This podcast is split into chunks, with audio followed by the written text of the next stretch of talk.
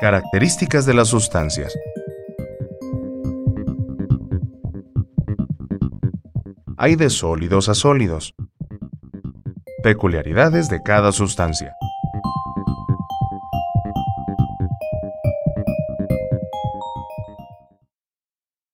Con la relación entre temperatura y movimiento de las moléculas y la relación entre las interacciones de los átomos o moléculas y qué tan separados estén, podemos entender que una sustancia sólida se convierte en líquida o que la líquida se convierte en gas.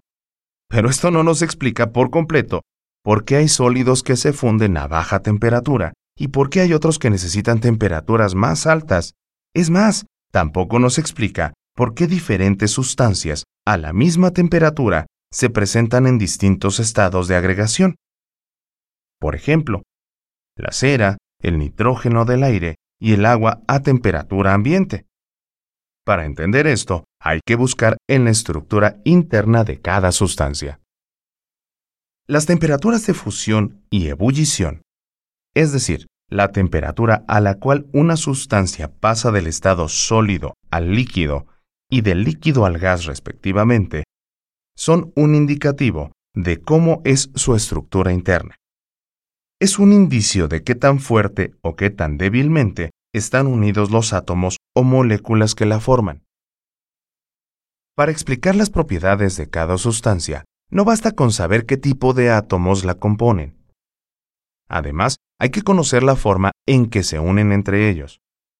Antes de entender cómo se unen los átomos en la estructura interna de una sustancia, es necesario que pienses que la más pequeña muestra de sustancia, una gota de agua, la cabeza de un alfiler o un granito de sal, está formada por muchos, muchísimos átomos. Analicemos una sustancia como la sal de mesa, cuya temperatura de fusión es alta. La sal de mesa se conoce en química con el nombre de cloruro de sodio y está formada por iones de cloruro y de sodio. Es un anión de cloruro por su carga negativa y un catión de sodio por su carga positiva. Recordarás de tus clases de física que las cargas contrarias se atraen, mientras que las iguales se repelen. Sabiéndolo, será fácil imaginar que cada ion positivo se rodea por iones negativos. Así, cada ion se une a varios de los otros iones que lo rodean. Y a su vez, cada uno de estos vecinos está unido a otros tantos, de tal forma que con la unión de miles y miles de millones de iones se construye una red bastante difícil de separar, porque todos los átomos están unidos entre sí. Por ello, se explica la temperatura alta de fusión de la sal de mesa. Al igual que el cloruro de sodio, existen muchas otras sustancias que tienen esta misma propiedad. Es decir, forman redes y por eso tienen temperaturas de fusión altas, es decir, temperaturas mayores de 400 grados centígrados o Celsius. La formación de redes explica la temperatura de fusión alta. Pero entonces, ¿por qué las sustancias que forman redes no se funden todas a la misma temperatura? Hay de redes a redes, unas más fuertes que otras. Es decir, unas se funden a temperatura más alta que otras. Se puede tener un mayor o menor número de interacciones, más o menos intensas. El tipo de interacción y el número de interacciones que se presentan entre átomos, iones y moléculas explican qué tan alta es la temperatura de fusión. Es importante recordar que todas las sustancias conocidas, absolutamente todas, pueden cambiar de estado de agregación. Para que la sal de mesa se funda, debe subir la temperatura a más de 800 grados centígrados, y para que hierva, tienes que elevarla hasta 1465 grados centígrados. En el diamante, cada átomo de carbono está unido a otros 12. Esta red le da las propiedades de dureza y altísima temperatura de fusión. En contraste, en el grafito, cada átomo de carbono está unido a otros tres y sus propiedades son diferentes de las del diamante. Así, aunque a veces en condiciones extremas de altísimas o bajísimas temperaturas, cualquier sustancia se puede hacer sólida, líquida o gaseosa, incluyendo al oro o al diamante, por ejemplo. Hay sustancias cuya temperatura de fusión es relativamente baja, como el azúcar y la parafina o la cera. Estas sustancias, a diferencia de las que forman redes, tienen una estructura interna formada por agrupaciones de unos cuantos átomos llamadas moléculas. Independientemente de qué tan fuerte están enlazados los átomos que forman cada molécula, lo que determina la temperatura de fusión y de ebullición de la sustancia en cuestión es la fuerza de atracción entre una molécula y la otra.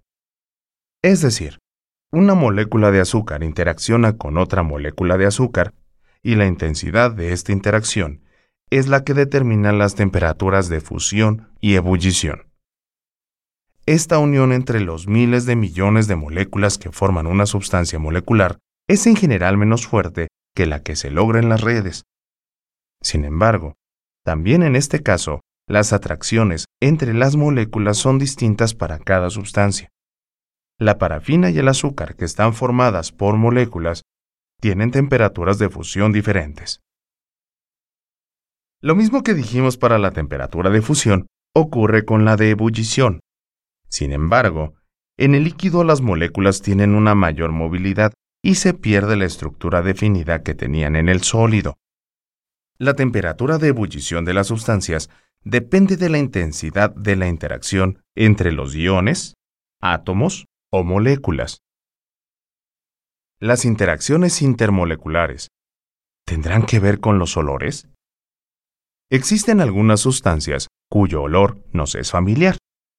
El etanol, la acetona y el alcanfor son ejemplos. Otras se caracterizan por ser inodoras, como la sal de mesa, el bicarbonato o el oro. Las tres primeras son sustancias moleculares, formadas por moléculas, mientras que las últimas están constituidas por redes. Aunque todo lo que huele es molecular, no todas las sustancias moleculares huelen. Pero, ¿qué es lo que mantiene unidos a los átomos? La interacción que mantiene unidos a los átomos se llama enlace. El enlace, que conserva pegado a cualquier par de átomos, es debido a los electrones de un átomo que se encuentran más alejados del núcleo. Estos electrones se conocen como electrones de valencia y de ellos dependen todas las propiedades químicas de las sustancias. Los electrones de valencia son los que determinan la capacidad de reacción de cada átomo.